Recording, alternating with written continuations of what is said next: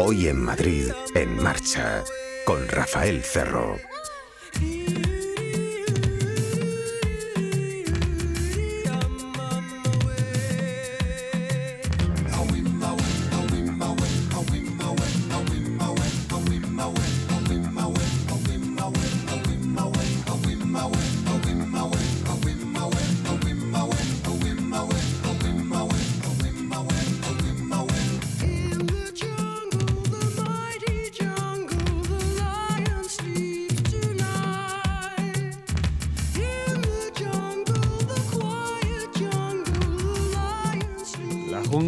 Cristal, la de la película de Bruce, también era de chapa, de automóviles. En ese ámbito, en ese paisaje, en ese entorno, amaxofobia, mucho más frecuente de lo que creemos. Viene del griego amaxa, con X, carro, y de fobia que saben lo que es. De modo que amaxofobia es temor, claro. De modo que amaxofobia es miedo a conducir un vehículo. Puede llegar a provocar incluso ataques de pánico. Y hay gente que la sufre de verdad, que padece la aguda y se queja de ansiedad y agitación. Hay personas que han tenido que dejar de conducir. A lo mejor llevaba mucho tiempo, a lo mejor no tanto, pero han renunciado a ello.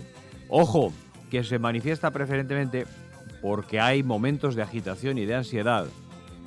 Antes de conducir, tengo que salir mañana de viaje y hoy padezco ya.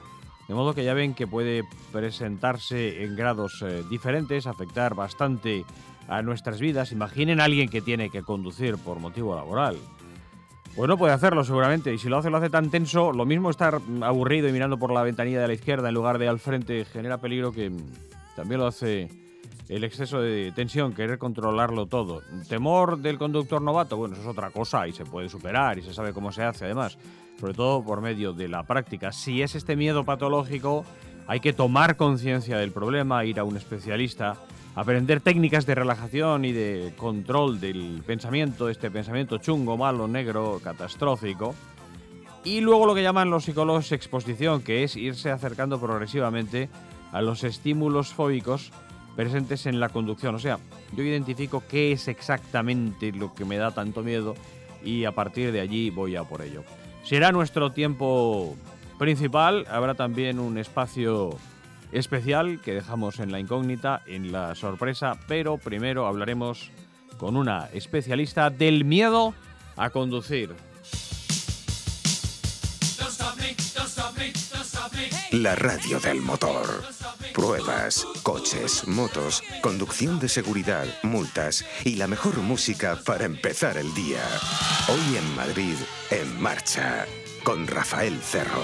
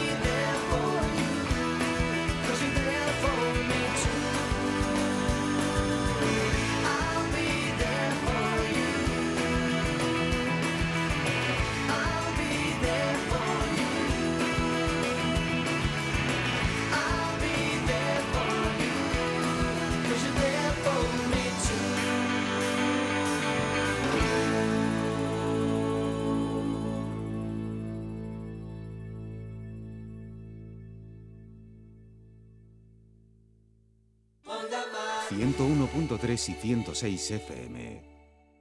No sé si ha sido la providencia o el azar, pero el caso es que finalmente hemos podido respirar. El caso es que finalmente el accidente de autobús escolar de Fuenlabrada no acabó en muertes, eh, menos mal.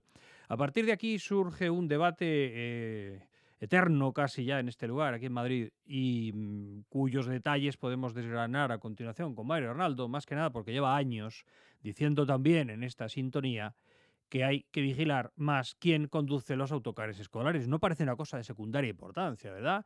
Él como abogado nos va a decir si las APAS y las asociaciones nuestras de padres tienen derecho a hacerlo eh, y aparte de tener derecho, mm, entiendo que hay una obligación moral, pero será él quien nos lo diga, sobre todo porque repito que esto no es nuevo en automovilistas europeos asociados.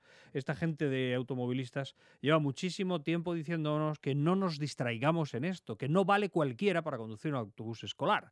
Esa es la historia. Mario Arnaldo, querido amigo, un abrazo, ¿cómo estás? Encantado de estar con todos los amigos de Onda Madrid contigo. Y es verdad, es verdad, como presidente de Automovilistas Europeos Asociados, de una asociación de automovilistas, desde hace muchísimos años venimos incidiendo y exigiendo que realmente los padres también tienen que hacer mucho en este trabajo, en la seguridad del transporte escolar, en la seguridad de nuestros hijos. Y en este sentido, eh, pues eh, venimos pidiendo que se puede mejorar esa seguridad de varias maneras. Una, por ejemplo, al inicio del curso, eh, desde hacer eh, simulacros de evacuación en caso de un accidente, porque muchas veces eh, no se sabe los, evacuar, los niños no se han eh, no se han enfrentado a esa situación y por eso conviene que al inicio del curso, antes de que empiece ya el ciclo escolar, pues estén preparados y pueden hacer simulacros de evacuación, pero también sistemas de autoprotección, de enseñarles a que mm, eh, los autobuses tienen que estar estacionados, eh, autobuses y también eh, los vehículos particulares, que también los padres llevan, hacen mucho transporte escolar en vehículo particular, tienen que estacionar esos vehículos en lugares seguros para evitar que pueda haber atropellos cuando en el descenso de los, de los mm, del trayecto. Pero no solamente es esto, que también los padres se preocupen, sino que también hay que exigir a qué empresas estamos encargando ese transporte escolar y a qué conductores, porque habría que exigir estándares de calidad y de seguridad para saber quién nos está trasladando, en manos de quién estamos dejando la seguridad de nuestros hijos. ¿no? Y hay también algunas incorporaciones que venimos pidiendo desde hace muchos años. Fíjate, yo hace muchos años, precisamente en Madrid, en una feria, yo creo que fue por el año 2002 eh, aproximadamente, eh, hace ya muchos años, yo conocí al inventor de un dispositivo que me pareció de los mejores inventos de seguridad que pudieran que pudieran introducirse en los vehículos. El inventor de un dispositivo que se llama Alcoloc, que eh, lo que hace es impedir que cuando un conductor no está en condiciones porque ha consumido alcohol o ha podido consumir drogas, el vehículo no arranca. Eso es prevención y quizá eh, la incorporación de estos dispositivos obligatoriamente en los autobuses de transporte escolar e incluso en todos los vehículos de transporte colectivo, yo creo que podría haber evitado pues accidentes como este de reciente de Fuenlabrada, ¿no? Y en este sentido eh, nosotros hemos venido pidiendo que precisamente se incorpore como dotación obligatoria en los vehículos. Fíjate que en Francia, desde el año 2010, ya es obligatorio que todos los autobuses que se hayan puesto en funcionamiento a partir de esa fecha, del año 2010, eh, que se dediquen al transporte escolar en Francia, obligatoriamente tenían que llevar incorporado este dispositivo, este dispositivo al coloc. Y ya en el año 2015 se amplió la obligatoriedad a todo los autobuses, a todo el transporte colectivo eh, de personas. Yo creo que es esto, es la tecnología la que puede evitar los accidentes de tráfico como el ocurrido en Fuenlabrada mejor que el Código Penal. Aquí hay gente que piensa que lo que hay que hacer cuando se produce una cosa de estas es castigar más, aumentar las penas, hay que endurecer las penas, poner más multas. Miren ustedes, yo no quiero en absoluto, desde automovilistas europeos asociados siempre hemos tenido esa mentalidad de que, oiga, yo no quiero meter a la gente en la cárcel, lo que quiero es evitar que se produzcan accidentes en los que haya víctimas, eh, heridos o muertos. Y eso es la prevención. El Código Penal es el fracaso de una sociedad, es actuar a posteriori, cuando ya se ha producido el accidente, cuando ya se ha producido el delito.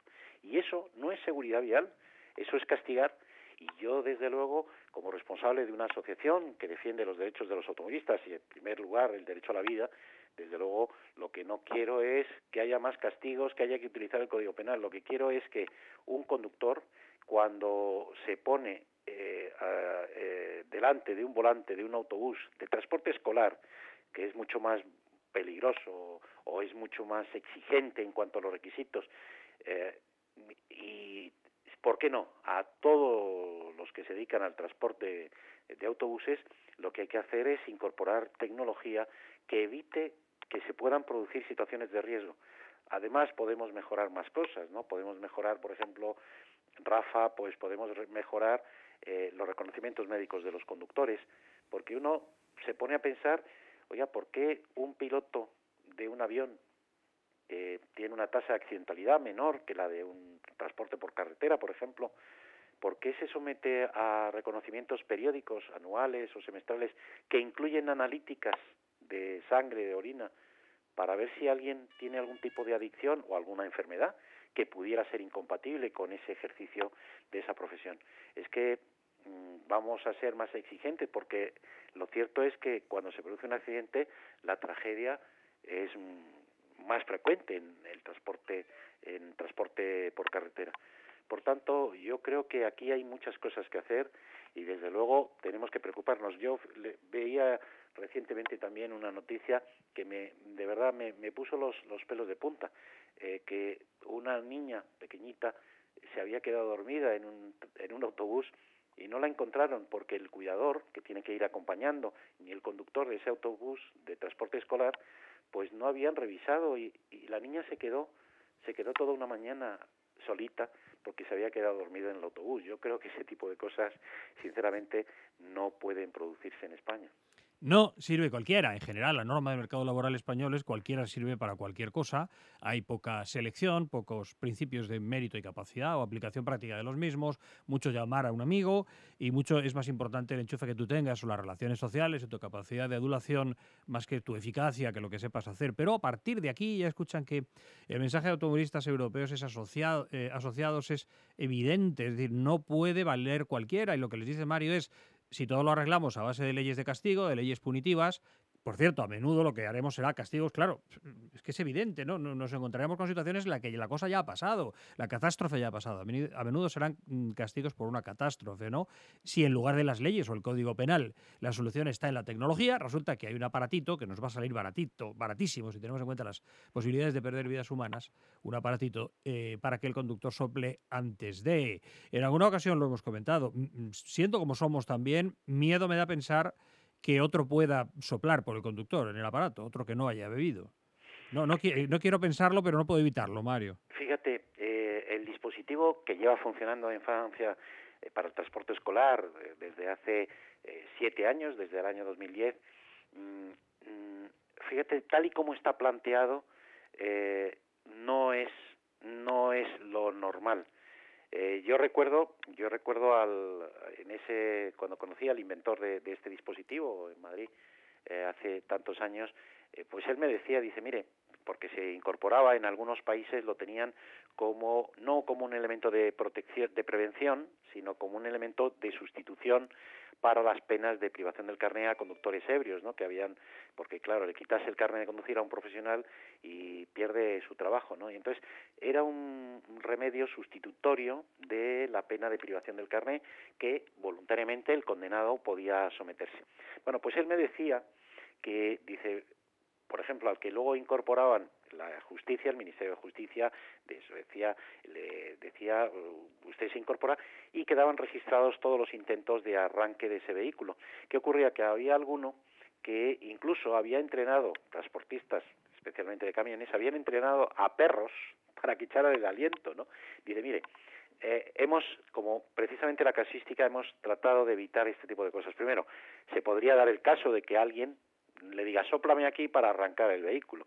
Hombre, sería absurdo que realmente hiciera eso porque se podría convertir cómplice de un delito eh, como cooperador necesario para cometer ese delito, alguien que eh, sopla por otro, pero el dispositivo del alcohol es que resulta que luego aleatoriamente, en el caso de, estos dispositivos, se puede establecer que aleatoriamente hay que repetir la prueba, con lo cual no tiene sentido que aleatoriamente uno arranca, pero luego al cuarto de hora dice te tienes que parar y te advierte para que te pares porque tienes que repetir la prueba. Hombre, la persona tendría que acompañarle en todo el viaje y para eso es mejor que le, que le lleve siempre. Pero en cualquier caso, fíjate, en Francia esto ha funcionado bien por una razón, porque no es un elemento que sirva de castigo, es un elemento de prevención.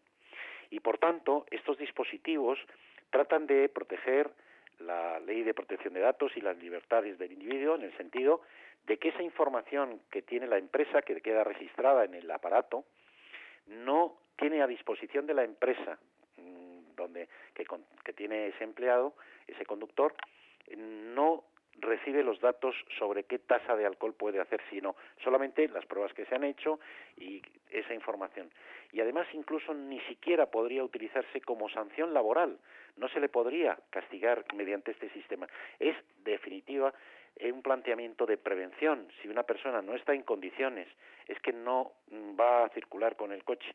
Y ese es el mecanismo y es el éxito. Es decir, cuando alguien sabe que dice, bueno, yo soplo, pero no me va a pasar nada desde el punto de vista sancionador porque lo único que ocurre es que el, aparato no funciona, pero ni me van a sancionar mi empresa, ni me va a sancionar la justicia, sencillamente es que no voy a poder conducir.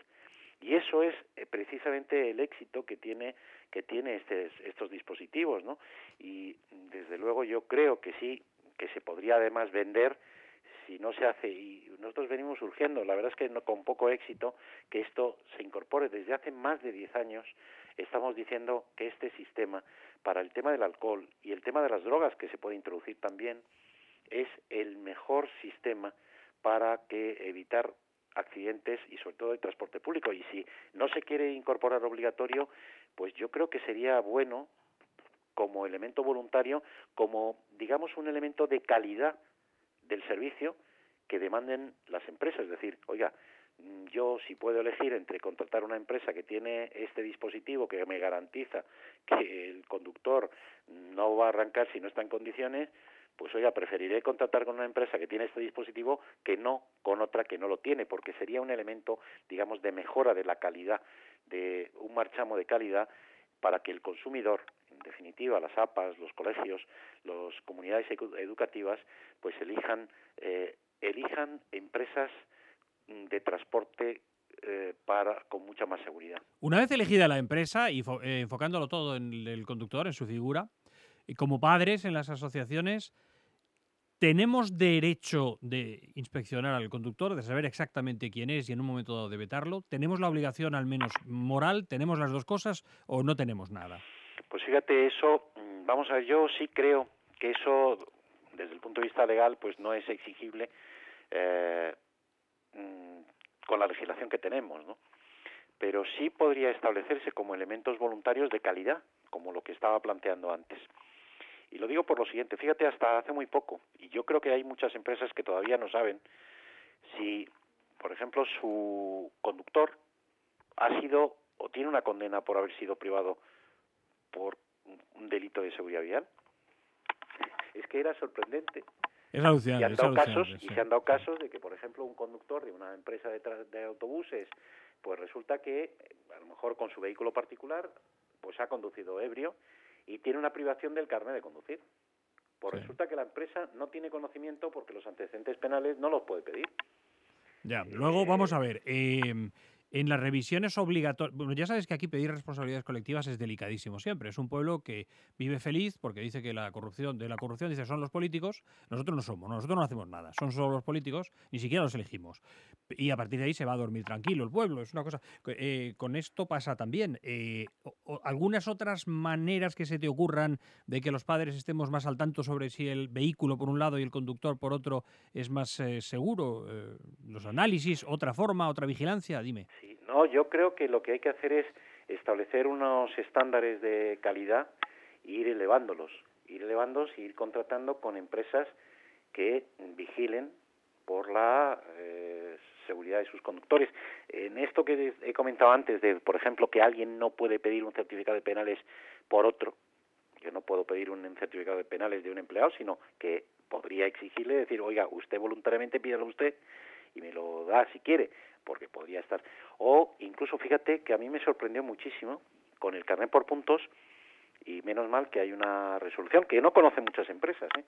Hay una resolución de la Dirección General de Tráfico que permite una interpretación que permite que un empresario pueda solicitar a tráfico sin quebrantar la ley de protección de datos información sobre si un conductor ha perdido los puntos o no, ha perdido la vigencia de su carne de conducir, porque es que también se daban casos de que con esto de la pérdida de los puntos, pues yo puedo tener contratado un, un conductor que a lo mejor resulta que no tiene carne de Sí, que en la práctica no tiene carne. no, porque lo ha perdido, ¿no?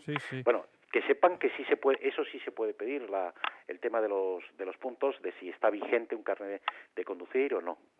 Y luego nos estabas haciendo, perdona, volvamos sobre esa analogía que nos hacías, ese paralelismo, esa comparación eh, con lo de la aviación. Aviación civil, eh, sector con menos porcentaje de accidentes que este de la carretera, claro, o concretando que este de los autobuses escolares, menos porcentaje pero son mucho más estrictos los controles del piloto de aviación civil que, del, que el del conductor de este autocar de críos. Sin duda, sin duda. En primer lugar, porque las revisiones mm, médicas, las revisiones periódicas de salud mm, son mucho más frecuentes. ¿eh? Aquí tenemos que hacer, pues cada cinco años, la renovación del carnet de conducir. ¿eh? en los centros de reconocimiento médicos, pero hay un problema y es que ahí no incorporamos analítica, no hay análisis de sangre y orina, en los de aviación sí, y claro, una persona que por ejemplo tenga problemas con el alcohol o las drogas, tenga un problema de abuso, ¿eh? de adicción a las drogas, eh, al alcohol o incluso que esté con un medicamento incompatible con la conducción, podría detectarse, podría eh, a través de esa analítica y en ese sentido pues pues también hay que mejorar sí ampliando el, el, campo en otras ocasiones nos has dicho vamos a ver eh, para perseguir el que la gente mezcle drogas y conducción bueno, pues las campañas de tráfico están muy bien. No sé, yo no sé para qué sirven, porque ningún cocainoma no va a dejar de consumir eh, cocaína para conducir porque vea un cartel, pero en fin, una cuña de radio. Pero bueno, vale, vamos hasta ahí. Eh, pero tú dices que lo efectivo también es el médico. Si se puede legalmente acabar implicando al médico en este procedimiento, yo, voy, yo voy a mi barrio, al centro de salud, a la revisión que me toca, y alguien da a la administración, le enciende una lucecita y le dice, pues Rafael Cerro no puede conducir autocares infantiles o no puede conducir, ¿no? Si el médico está implicado, que ahora mismo legalmente no es posible, pero se podría hacer, ¿no? Sí, habría que modificar una ley orgánica. Nosotros lo venimos pidiendo porque, fíjense, eh, nos estamos quejando de los centros de reconocimiento médicos y, eh, oiga, cuando voy no me hacen nada y me cobran solamente saca cuartos.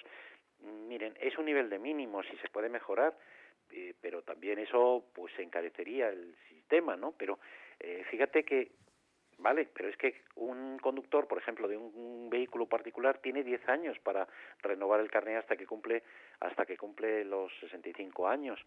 Eh, ¿Y qué ocurre entre ese lapso de tiempo? Pues hombre, que uno puede tener enfermedades o puede tener mm, padecimientos que sean incompatibles con la conducción. Entonces, ¿quién podría hacerlo? Pues para eso habría que modificar la ley, y es una ley orgánica, para poder conciliar. ¿Cómo se llama esta ley, perdona Mario? Eh, bueno, no, habría que crearla. crearla. por sí, porque tú ten en cuenta que entran en conflicto varios derechos protegidos constitucionalmente. Está el, el derecho a la intimidad de las personas, es decir, yo no quiero que nadie conozca de mis datos médicos o no. También está el secreto profesional de los médicos, tienen, están sujetos a ese secreto profesional, pero también está el derecho a la vida, es decir, el que eh, quien esté conduciendo quien esté circulando con un vehículo a motor, pues eh, esté en condiciones de seguridad y no ponga en riesgo la seguridad y la vida de las personas, ¿no? Entonces eso habría que conciliar para qué, para que un poco a modo de eh, los médicos que están obligados cuando se encuentran con un paciente que tiene una patología que puede provocar una epidemia, Tú piensas los casos que hemos tenido de ébola o de, fin, que puede provocar una epidemia en la población, en la población y hay un riesgo. tendría obligación de comunicar a las autoridades sanitarias para adoptar esas medidas. Y para lo otro que me propones, para incluir obligatoriamente el análisis de sangre en las pruebas periódicas a los conductores de autocar infantil, ¿ahí qué tenemos que cambiar? Bueno, pues habría que cambiar precisamente la ley de seguridad vial y eh, para establecer eh, que algún medio para que no se considere que es eh, que es intrusivo es decir, la obtención de ese tipo de información, porque exactamente igual que yo tengo obligación de, someterme a un reconocimiento médico, habría que modificar en qué consiste ese reconocimiento médico, ¿no? Y sobre todo, tú fíjate, por ejemplo, eh, qué ocurre en la, en la eh, seguridad laboral, los reconocimientos médicos que las empresas tienen obligación de eh, hacer a sus empleados o por lo menos de ofrecérselo si hay un empleado que yo se lo ofrezco, oiga, usted vaya al reconocimiento médico para que por salud laboral, por por por saber, porque lo que quieres es es precisamente que el, que el personal, que tu personal esté en condiciones de saludables, ¿no? Bueno, pues tú tienes, la empresa tiene obligación, pero si alguien no quiere, bueno, pues usted me firma que usted yo se lo he ofrecido y yo usted no quiere. Bueno, podría ser un elemento si alguien voluntariamente yo se lo estoy ofreciendo, pero no quiere hacerlo por, por el motivo que sea, pues hombre, me está dando una indicación de decir, bueno, pues mire usted, si usted no se somete no me garantiza usted. Eh, claro, claro. Pues Perdona, ¿y la ley de seguridad vial qué rango tiene? ¿Es tan importante como la otra, la ley, orgánica o no? No, no, no, la ley no porque afecta la afecta la ley de seguridad vial es una ley ordinaria. Eh, la diferencia es que no afecta a derechos fundamentales de la Constitución y por tanto bueno es una ley ordinaria no necesita eh, la mayoría reforzada para que sea aprobada en el Parlamento. Todas las leyes orgánicas la diferencia es que necesitan una mayoría eh, precisamente reforzada para su aprobación en el Parlamento cuando afecta a derechos fundamentales. Por ejemplo, el Código Penal es una ley orgánica, el Código Civil es una ley orgánica. Todo lo que afecta a derechos fundamentales tiene que aprobarse por ley por ley orgánica y en este caso están eh, hay que conciliar, como decía, varios derechos constitucionales que están garantizados en la Constitución, son derechos fundamentales. En fin, esto es un delito eh, contra la seguridad vial, el consumir drogas y, y conducir, pero la historia eh, es eso, un conductor que da en Fuenlabrada, ya saben, positivo después de volcar un autobús, cosas escalofriantes como filtraciones de Guardia Civil que dicen, él dijo que no tomaba droga desde Navidades. Un conductor de autobús que está explicando que en esta ocasión él no está tomando droga desde Navidades. Mucho más nos pondría todavía el vello de punta el pensar que casos hay ahora circulando con perfiles humanos similares o perfiles médicos, que es lo que es la toxicología finalmente, la drogadicción, ¿no? Perfiles médicos similares. A partir de aquí, soluciones muy claras. Mario Arnaldo, automovilistas europeos asociados, ya lo han escuchado. Primero, al en todos los autocares. Antes de arrancar, cada vez el... Eh, conductor tiene que soplar y cambiar lo que haga falta, una ley orgánica, como si hay que cambiar la Constitución, para que a partir de ahora en cada revisión de un conductor entre también su análisis, porque además en este último caso que estamos comentando ahora, pero que podemos comentar otros cuatro y estos de estos últimos meses y años y tal, eh, pues resulta que este tipo sí se le había hecho una revisión. Lo que pasa es que la revisión no detecta nada o detecta poco, creo. Mario Arnaldo, automovilistas europeos asociados, ya les digo que era bueno refrescar esto con Mario porque él llevaba años diciendo aquí, como padres, como asociaciones, eh, impliquémonos. Entiendo que a la Asociación de Padres nadie le puede negar información, ¿o sí, Mario?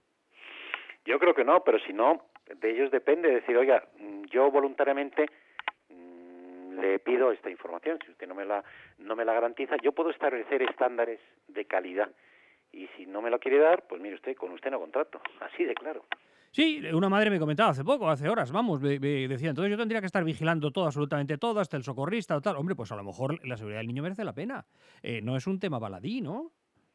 Hombre, yo creo que no, sinceramente yo creo que no y además eh, de la misma manera que tenemos que estar vigilantes porque nuestros hijos nos lo piden eh, y somos nosotros los que tenemos que ser exigentes con, con quien va, dejamos en manos su seguridad. Eh, y eso, pues yo creo que el transporte escolar, que es rutinario, afortunadamente ha bajado mucho. No es algo que se produzca con frecuencia, afortunadamente, pero se produce. Y lo que hay que hacer es reducirlo para que no se produzca, para que sea cero, cero, cero, cero. Un abrazo fuerte, automovilistas. Mario, querido, hasta que tú quieras. Un cordial saludo. La radio del motor. Coches, motos, hoy en Madrid, en marcha.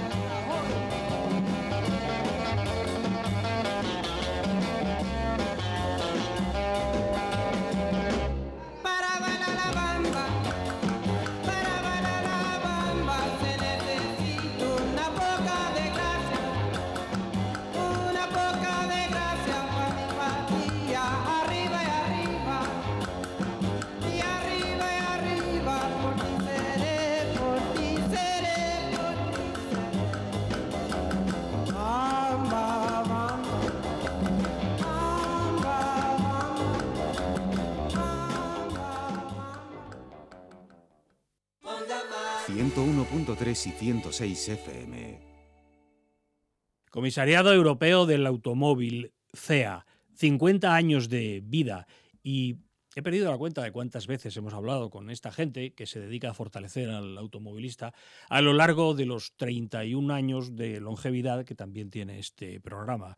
Pero eh, un montón de veces, recientemente, por ejemplo, hablamos de la amaxofobia, con X amaxofobia.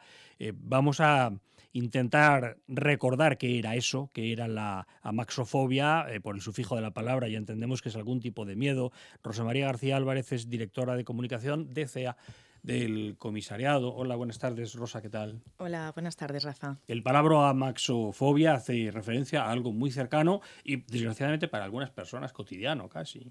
Sí, eh, son muchas las personas que sufren amaxofobia, que es el miedo a, conducir, que no hay que confundirlo con la inexperiencia de alguien que, se acaba de sacar el carnet de conducir. Estamos hablando de sufrir miedo de verdad, pues cuando alguien siente angustia, ansiedad, pánico eh, al volante.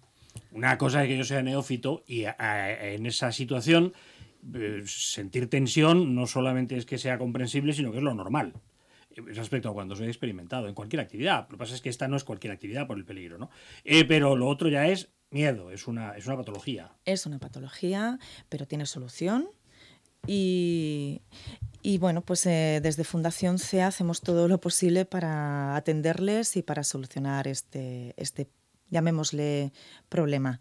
Eh, damos cursos a través de los cuales eh, reciben asesoramiento por parte de, psicólogos y posteriormente realizan unos cursos prácticos en circuito cerrado y son bastante exitosos. Eh, o sea, teoría y luego ya con coche. Sí, efectivamente. ¿Es muy caro esto? ¿Es gratuito? ¿Cómo funciona esto?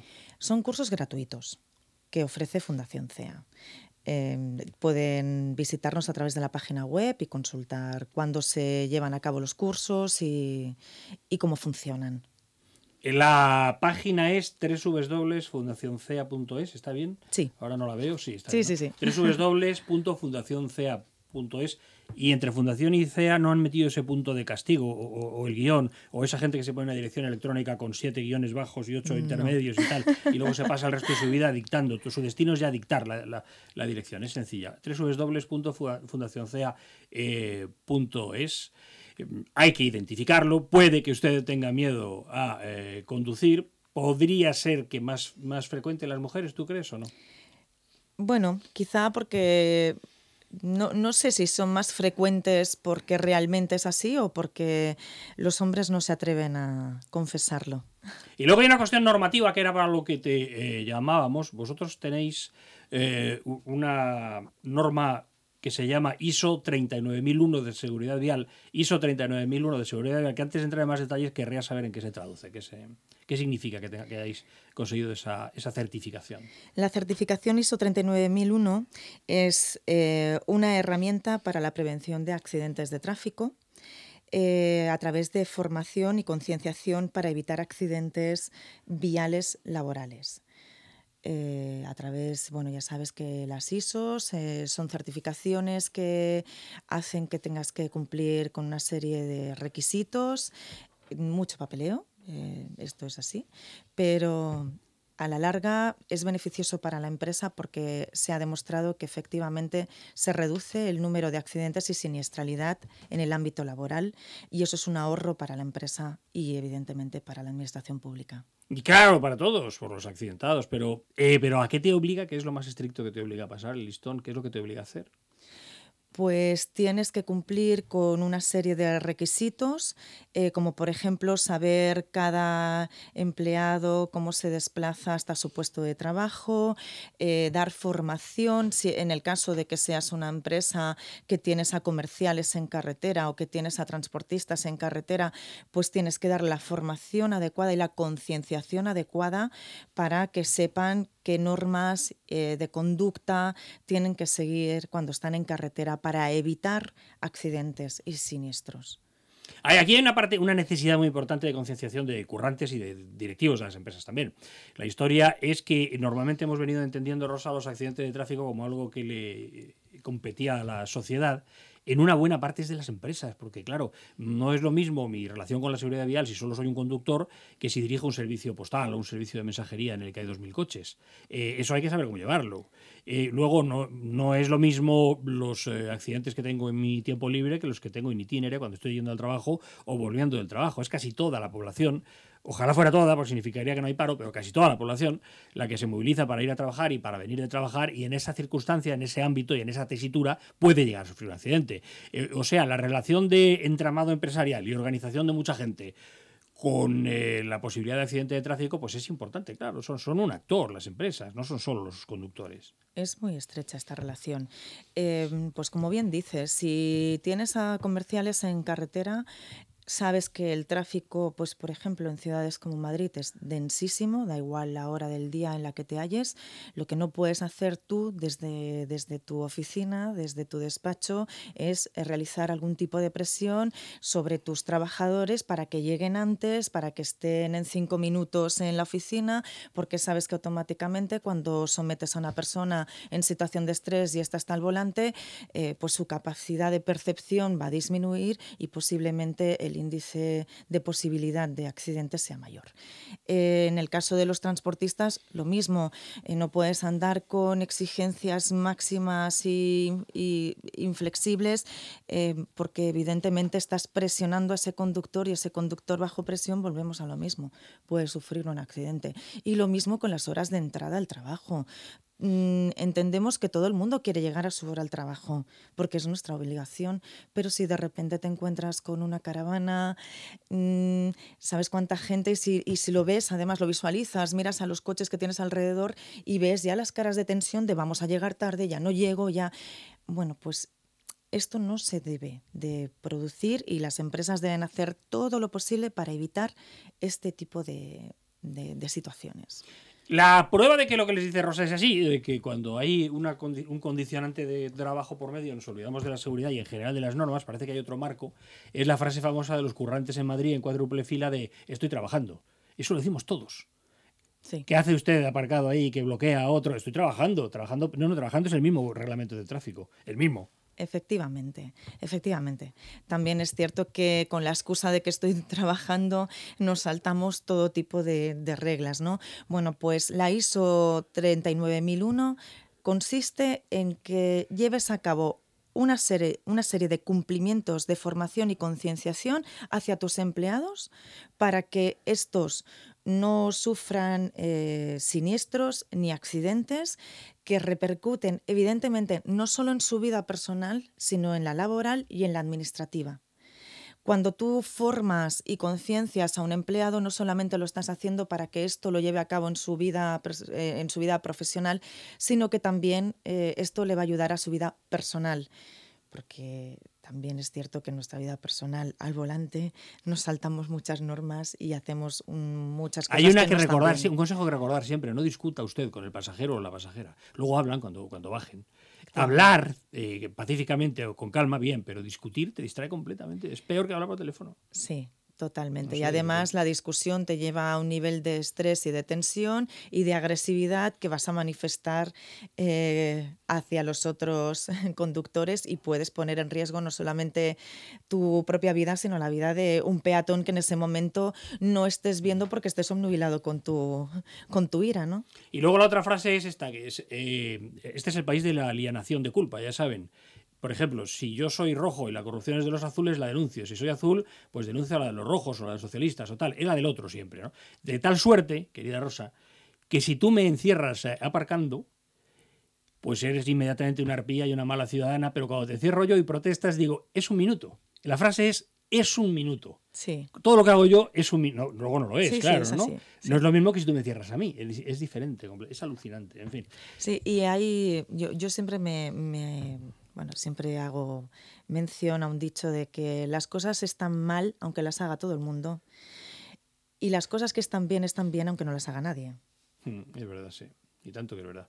Pero en general nuestro concepto es ese, alienación de culpa. La culpa la tiene el otro. Es malo lo de los otros. Habéis trabajado mucho también el asunto de los neófitos, o sea, de los conductores noveles. ¿Qué habéis hecho con ellos? Pues a través de autoescuelas... Eh, autoescuela Lara, colaboraba con vosotros.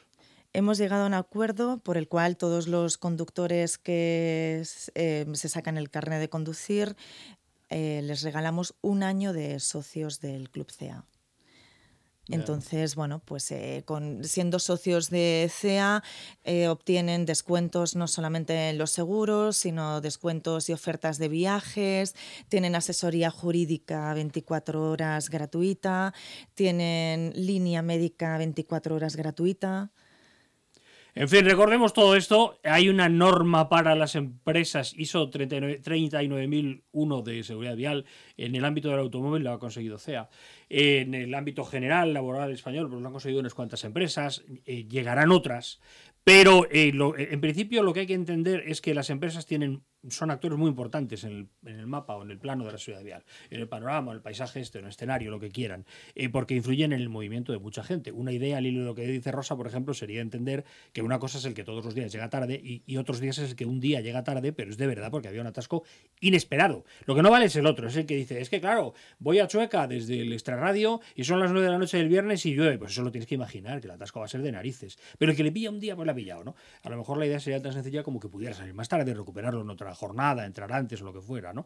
No meterle más presión, no meterle más Las empresas influyen muchísimo. No les cuento las de las alquiladoras, efectivamente las de las de mm, las de mensajería.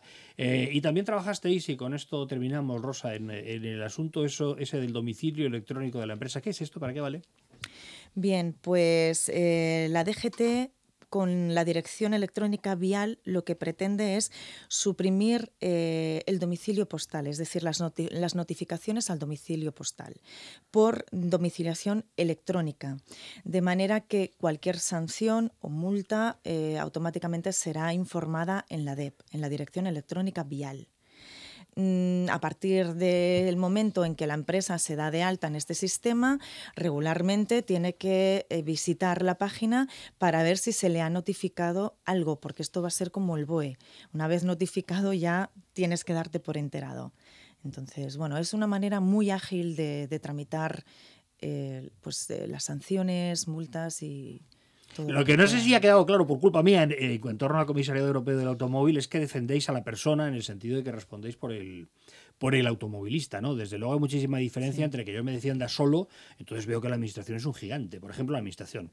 En un asunto de multa, de multa injusta que los hay. Eh, me siento muy pequeño. Ahora, asociado es otra historia. Efectivamente. La, fuerza que cobra eh, la asociación, que confiere la asociación, mejor dicho, es otra cuestión. Efectivamente, nosotros contamos con una asesoría jurídica a la que puedes remitir eh, cualquier tipo de incidencia o de problema que, bueno, pues que se suceda, no solamente en el ámbito de la conducción, sino de cualquier otra índole.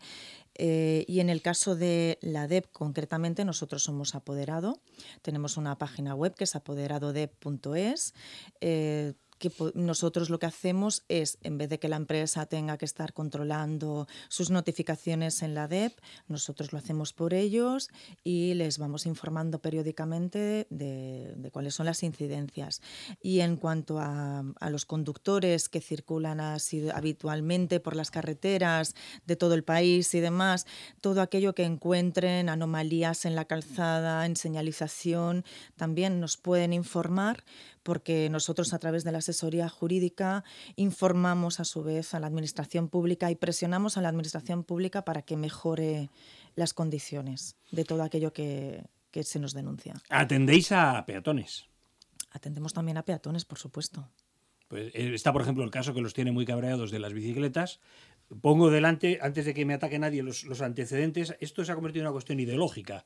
Eh, rojos bicis, azules contra las bicis. No, no se trata de eso, ni con los toros ni con nada. Aquí lo que hay que hacer es pensar y cada uno tener su propio esquema mental o ideológico y pensar sobre cada una de las cosas que se han convertido en un esquema de ser de izquierdas o ser de derechas. No se trata que yo esté contra las bicis, no. Es más, creo que debe haber bicis. Cada bici quita un coche del atasco y quita humo, quita contaminación de ruido y de, y de humos. No se trata de eso, tiene, tiene que desarrollarse la bici en Madrid, pero con alguna regla, ¿no? Con alguna norma de convivencia, ¿no? No por la acera. Pues efectivamente, nosotros somos proactivos en la defensa de convivencia, convivencia de automóviles, motocicletas, bicicletas y peatones. Aquí nadie tiene que eliminar a nadie y nadie estorba. Entonces lo que, lo que sucede es que cada uno tiene su lugar y debe tener su lugar.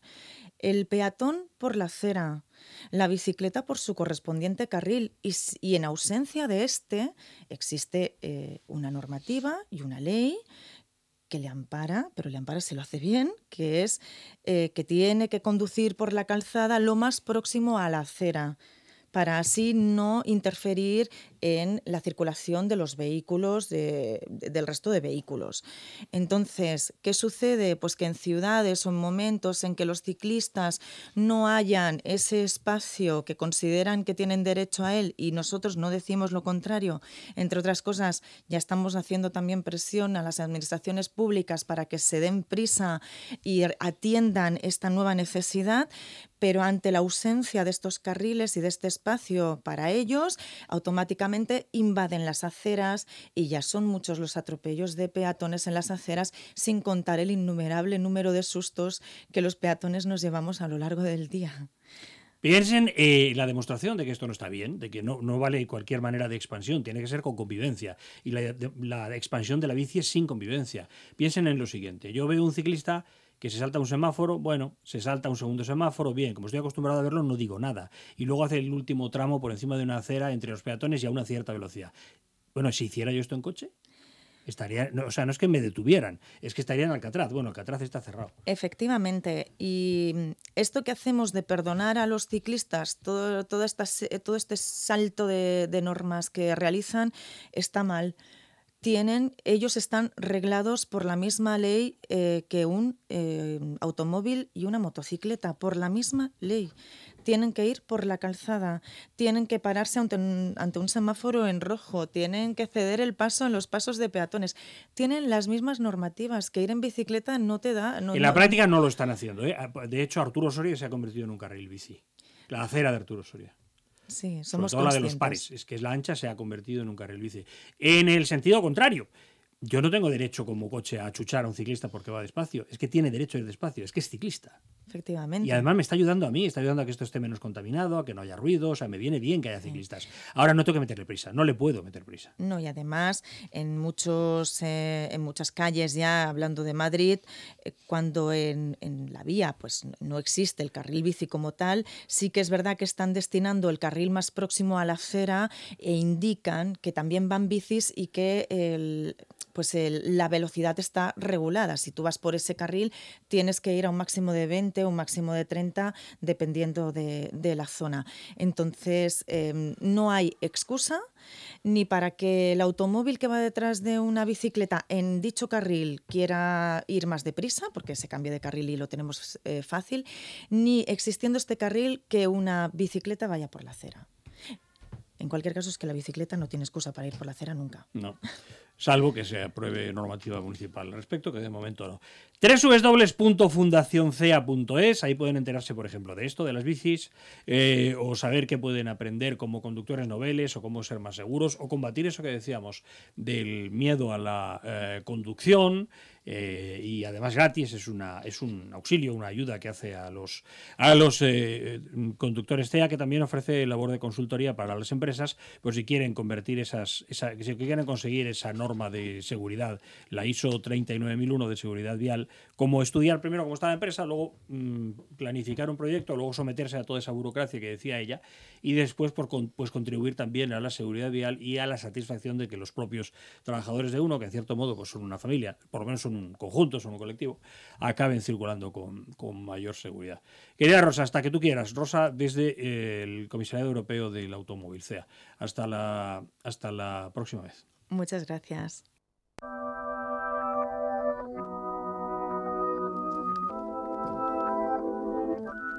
Lourdes Mercado en la parte técnica, gracias por su atención, por su apoyo, por su escucha. Sean muy felices. Un honor haberlos tenido aquí. Vayan con Dios.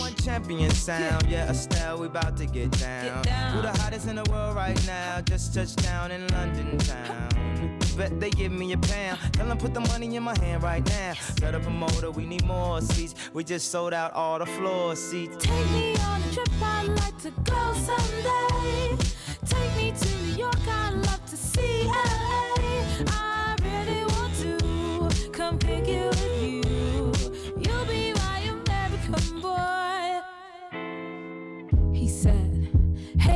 It's really, really nice to meet ya. I just met this five foot seven guy who's just my type. Like the way he's speaking, his confidence is peaking. Don't like his baggy jeans, but I'ma like what's underneath it. And no, I ain't been to MIA. I heard the Cali never rains, and New York's wide awake. First, let's see the West End. I'll show you to my bedroom. I'm liking this American boy, American boy. Take me on a trip, I'd like to go someday. Take me to New York, I'd love to see LA. I really want to come pick you.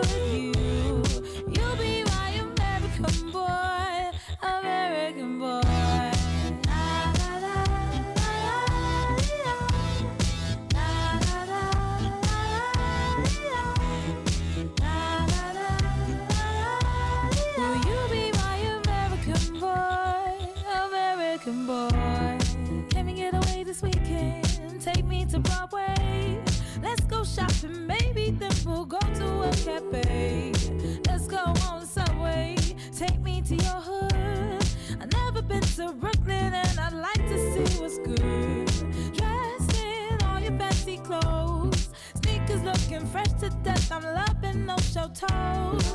Walking that walk, talk that slick talk.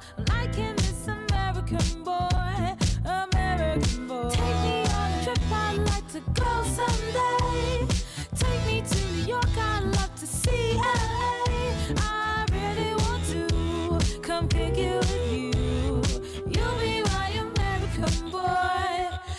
Walk. Who killing them in the UK? Everybody gonna say UK. Reluctantly, cause most of this press don't fuck with me. Estelle once said, Tell me cool down, down. Don't act a fool now, now. Always act a fool, ow, ow. Ain't nothing new now, now. He crazy, I know what you're thinking. Rapping, I know what you're drinking. Rap singer, chain blinger. Holla at the next chick soon as you're blinking. What's your persona about this Americana? Rhymer, am I shallow? Cause all my clothes designer. Uh, dress smart like a London bloke. Before he speak, his suit be spoke. And you thought he was cute before. Look at this peacoat, tell me he's broke. And I know you ain't into all that. I heard your lyrics, I feel your spirit. But I still talk that cat ass. Cause a lot of wags wanna hear it. And I'm feeling like Mike at his baddest. Like the pips at they gladdest. And I know they love it. So they hell with all that rubbish. Would you be my love? Could you be mine? Would you be my